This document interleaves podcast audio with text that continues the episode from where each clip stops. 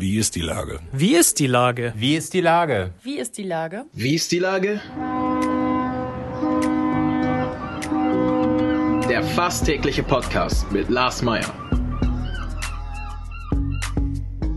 Wie ist die Lage? Unser fast täglicher Podcast als Kooperation mit der Mopo und der Gute-Leute-Fabrik spürt tagesaktuellen Fragen nach. Macher, Musikerinnen, Models, Mütter und Politiker, genauso wie Schwestern, Schweißer, Freiberufler oder Helfer, kommen knapp 15 Minuten zu Wort. Die Auswahl ist rein subjektiv, aber immer spannend und überraschend. Mein Name ist Lars Meyer und ich rufe fast täglich gute Leute an. Unser Partner, der das diese Woche möglich macht, ist Vielbruch. Finde deinen Schatz. Herzlichen Dank. Heute befrage ich in unserer G20-Themenwoche Krimi-Autorin Simone Buchholz. Ahoi Simone. Hallo Lars. Liebe Simone, was ist die stärkste Erinnerung an den G20 vor genau drei Jahren? Die Hubschrauber, wie vermutlich bei fast allen.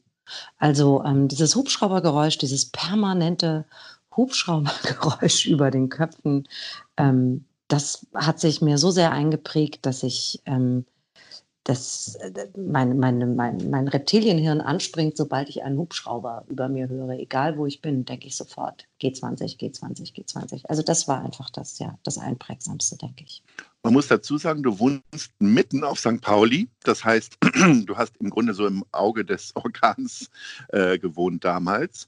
Und äh, ich will vor allen Dingen mit dir darüber sprechen, dass du es ja schon vorher gewusst hast, im Gegensatz zu vielen anderen. Du hast in einem Artikel in der Zeit ähm, vor dem G20 darüber geschrieben, dass du die Stadt verlassen willst und hast dafür eigentlich auch erstmal ein bisschen verbal Haue bekommen, auch von Kollegen. Ne? Naja, ich bin mitnichten die Einzige, die es vorher gewusst hat. Also der ganze Stadtteil hier, St. Mhm. Pauli, Caroline Schanze, hat es vorher gewusst. Also ähm, ich erinnere mich an ein Plakat, das ähm, ich glaube, eine Woche vor dem G20-Gipfel in der Karolinenstraße hing. Ähm, das ist eine Scheißidee, Olaf. Oder das war eine Scheißidee, Olaf. Also alle wussten, einen Gipfel an einem Ort, also so einen politisch aufgeladenen Gipfel an einem Ort stattfinden zu lassen, der einen Steinwurf von der Roten Flora entfernt ist, ist totaler Schwachsinn, ist totaler Bullshit. Ähm, einfach, das sind eng bebaute Straßen hier. Ähm, alle, also ich hatte das Gefühl, das fängt hier an zu brennen. Und ähm, wenn man Pech hat, dann brennt halt die eigene Hütte. So. Und ähm, deshalb bin ich tatsächlich, äh, nicht weil ich mir so viel Sorgen um mich selbst oder unser Auto gemacht habe, sondern weil mein Sohn zu der Zeit erst acht war und weil wir ähm, ziemlich genau gegenüber von einer politischen Persönlichkeit Hamburgs wohnen, ähm, mhm. auf St. Pauli, habe ich meinen Sohn eingepackt und ähm, bin zu meinen Eltern an die Ostsee gefahren. Und zwar schon am Dienstag, weil ich nämlich wiederum von äh, einer Freundin, die bei der Polizei ist und die damals im Stab war, gehört habe, also wenn ihr die Stadt verlassen wollt, dann spätestens Mittwoch. Wir haben keine Ahnung, was dann ist und ob ihr noch rauskommt. Und das habe ich gemacht und ähm, im Nachhinein muss ich sagen, ich habe immer ein bisschen ein schlechtes Gewissen gehabt, dass ich nicht da geblieben bin. So, wenn mein Stadtteil brennt, fand ich scheiße. Aber für meinen Sohn war das, glaube ich, in Ordnung, weil der ähm, es war ja lange nicht klar, ob die zur Schule müssen in diesen Tagen. Und der ist, glaube ich, eine Woche vor dem Gipfel, ist er von, aus der Schule gekommen, hat unten bei uns geklingelt, wollte rein. Und da waren zwei Polizisten aus, was weiß ich wo, Hessen oder so, standen vor der Tür. Mhm. Und ähm, haben sich nicht so verhalten, wie man sich auf St. Pauli verhält, nämlich Moin sagen und ähm, Entschuldigung und bitte danke, sondern haben mhm. dem kleinen Achtjährigen den Eingang zu seinem Haus versperrt und gefragt, was er denn da will mit seinem Schulranzen auf dem Rücken. So, und insofern bin ich total froh, dass wir nicht da waren. Die haben sich einfach richtig kacke verhalten, muss man sagen. Hatte er denn schulfrei oder hast du der Schule die Entscheidung abgenommen? Äh, ich glaube, ich habe vier Wochen vorher ähm, ähm, mit äh, unserem Schulleiter telefoniert, dem damaligen Schulleiter an der Grundschule und habe gesagt, passen Sie auf, ich habe keinen Bock, irgendeinen Geburtstag einer Oma vorzuschieben oder gar die Krankheit eines Familienmitglieds. Wir werden nicht da sein, wir werden weg sein. Und dann sagte er, ja, es gibt leider noch keine offizielle Ansage vom äh, Senat, aber ich gehe dann davon aus, dass die Oma Geburtstag hat. So.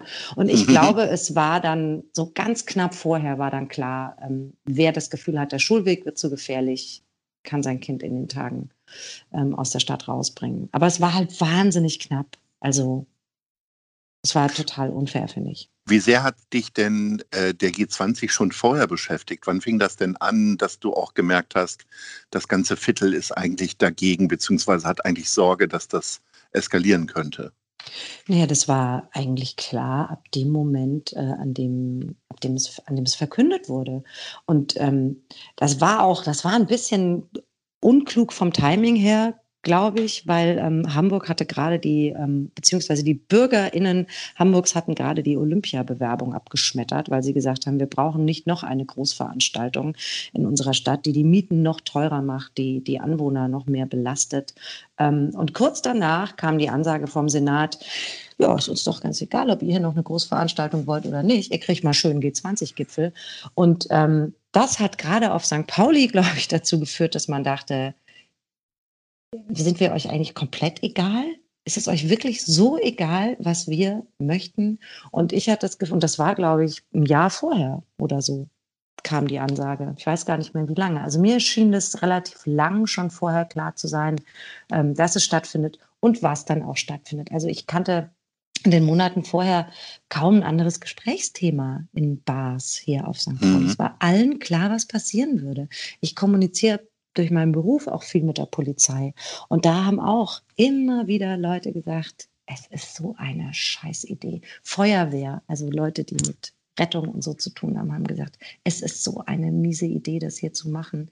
Ähm, ganz nebenbei gibt es ja so Statuten ähm, für solche Gipfel. Ähm, nach dem Gipfel in Genua, als ein junger Mann ums Leben gekommen ist, mhm. Ähm, durch Polizeigewalt, soweit ich weiß. Ähm, ist vollkommen, steht in den Statuten, dass es nicht in eng bebauten Stadtgebieten stattfinden soll. Ähm, und dann kommt man mit so Argumenten wie, ja, in Peking hat es doch auch geklappt. Ja, aber Peking ist einfach ein fucking autoritärer Staat. Natürlich kann man das so machen. Ich habe mich wirklich von Anfang an gefragt, warum nicht Hannover? Okay, nicht so schöne Bilder. Keine ja, ich wäre jetzt gegen Hannover, das muss ich sagen, da komme ich ja her. Also, Aber da wäre nichts passiert, Lars. Da wär nichts, die, haben, die, hat, die hätten diese Bettenmenge gehabt, die haben ein riesen Expo-Messegelände. Es wäre wunder. Ich fand, dieses Argument ist irgendwie auf dem Kreuzfahrtschiff zu machen, war natürlich Bullshit, weil das, dazu waren ja. das viel zu viele Leute. Also Aber Hannover hätte. Hannover als Alternatividee allein durch das Messegelände, was abseitiger von der Stadt ist, äh, tatsächlich funktioniert, wobei man die äh, radikalen Kräfte auch nicht unterschätzen kann, weil da sind immerhin auch die Chaostage erfunden worden in Hannover. Also ja, ich glaube tatsächlich ja darum, in vielen westdeutschen Städten wird es da immer wieder natürlich zu Protesten kommen. Dass man das jetzt hier mitten reingepackt hat, war natürlich dann doch eine sehr einsame Entscheidung von von ja. einigen Leuten. Ja, das war hm. dumm und das war fahrlässig und das war ähm, wirklich gefährlich. Also hm. ähm, ich meine, ich hab, mein Mann ist nicht weg. Der ist hier geblieben in der Straße und hat gesagt, ich verballer doch nicht meinen Urlaub dafür. Und der rief mich irgendwann Donnerstagabend an und hielt nur das Telefon aus dem Fenster und sagte, Sie kommen. Und da sind hier echt die Steine durch die Straßen geflogen und ähm, unser Nachbar im dritten Stock unter uns, der sagte, ich saß hinterm Fenster ich hatte keinen Helm auf, so hinterm mhm. Fenster in meinem Wohnzimmer. Das hätte echt schief gehen können. Ne? Mhm. Und die Bürger und Bürgerinnen einer Stadt solchen Gefahren auszusetzen, finde ich immer noch unverantwortlich. Und ich ärgere mich bis heute, dass niemand dafür zur Rechenschaft gezogen worden ist. Und ich meine gar nicht so sehr die Bauernopfer im Hamburger Senat, an Thomas de Maizière ist es vollkommen abgeperlt. Der hat die Sicherheitsentscheidung getroffen, das zu machen. An Angela Merkel ist es vollkommen abgeperlt. Und ich bin bis heute wirklich, wirklich erschüttert darüber, dass niemand, niemand dafür zur Rechenschaft gezogen wurde. Ja, auf der einen Seite wie auch auf der anderen Seite. Das kommt mir irgendwie so komisch vor, ne? Also, dass sich sowas auch drei Jahre hinzieht, das verstehe ich dann auch ganz häufig einfach nicht mit den Abläufen in der Justiz. Hast du dir da mal Gedanken zu gemacht? Weil es ist ja, es sind 120 Verfahren gegen Polizisten eingestellt worden. Mhm. Äh, auf der anderen Seite waren hier ein paar tausend, die wirklich ja jeder für sich zumindest kleinere Straftaten begangen haben, mhm. wo äh, denen ja auch nicht habhaft äh, gemacht wurde, letztendlich.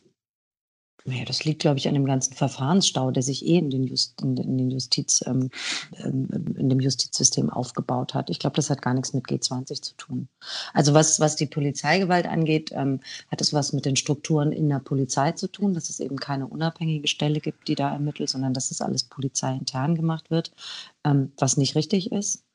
Ähm, und ansonsten würde ich sagen, ganz normaler Justizstau. Das hätte, man hätte es einfach nicht machen dürfen. Also ich glaube wirklich, man hätte es nicht machen dürfen und dafür hätte man politisch Leute zur Verantwortung ziehen müssen. Und das ist nie passiert. Jetzt bist du ja in den Tagen an der Ostsee gewesen, ungeachtet von den Anrufen deines Mannes. Wie hast du dann das erlebt? Äh, hast du einfach nur 20 Uhr abends Tagesschau geguckt oder ähnlich wie ich eigentlich die ganze Zeit bei Twitter geguckt, was gerade wieder los ist? Klar, ich hing voll am, am Newstropf natürlich. Und ähm, wie ich vorhin schon gesagt habe, hatte ich auch immer ein bisschen ein schlechtes Gewissen. Also immer ein bisschen das Gefühl, ach scheiße, dass ich nicht da bin. das ist halt genauso unverantwortlich von mir. Aber ich wollte mein Kind dem halt nicht aussetzen.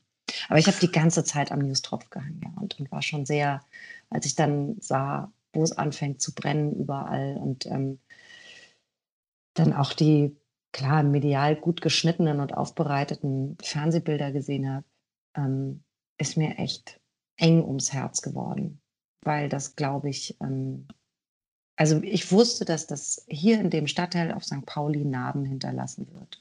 Und das hat es auch getan. Also was so Vertrauen in, in Senatspolitik äh, und sowas angeht. Und ähm, was auch, also die Kinder hat es total politisiert. Ne?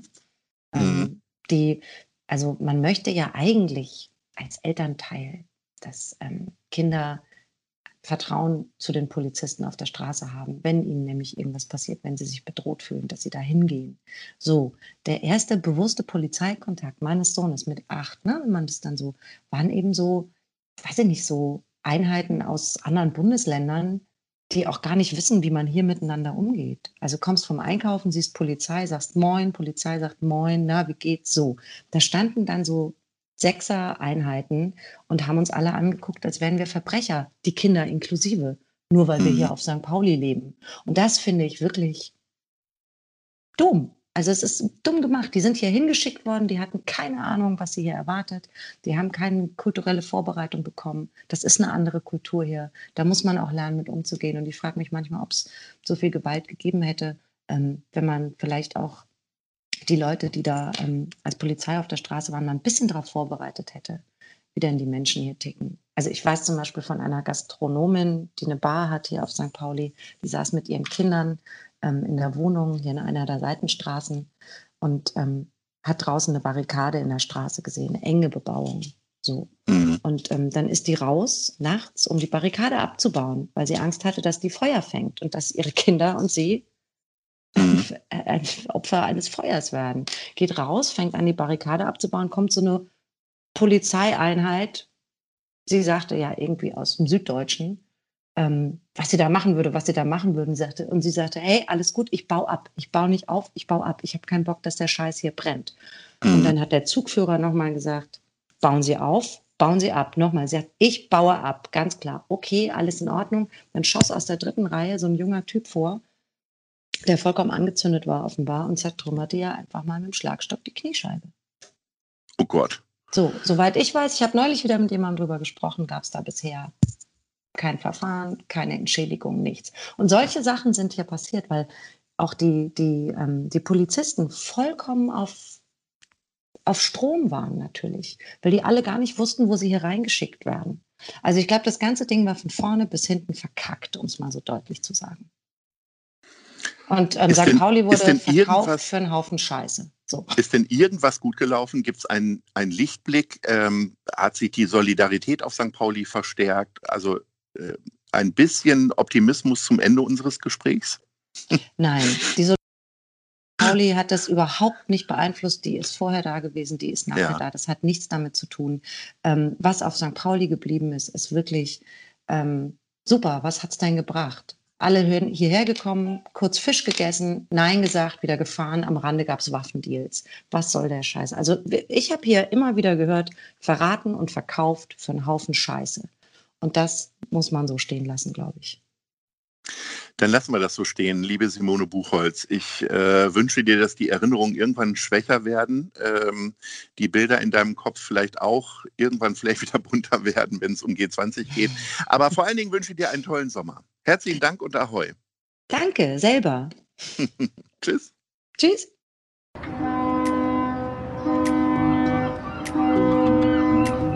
Dieser Podcast ist eine Produktion der Gute-Leute-Fabrik und der Hamburger Morgenpost.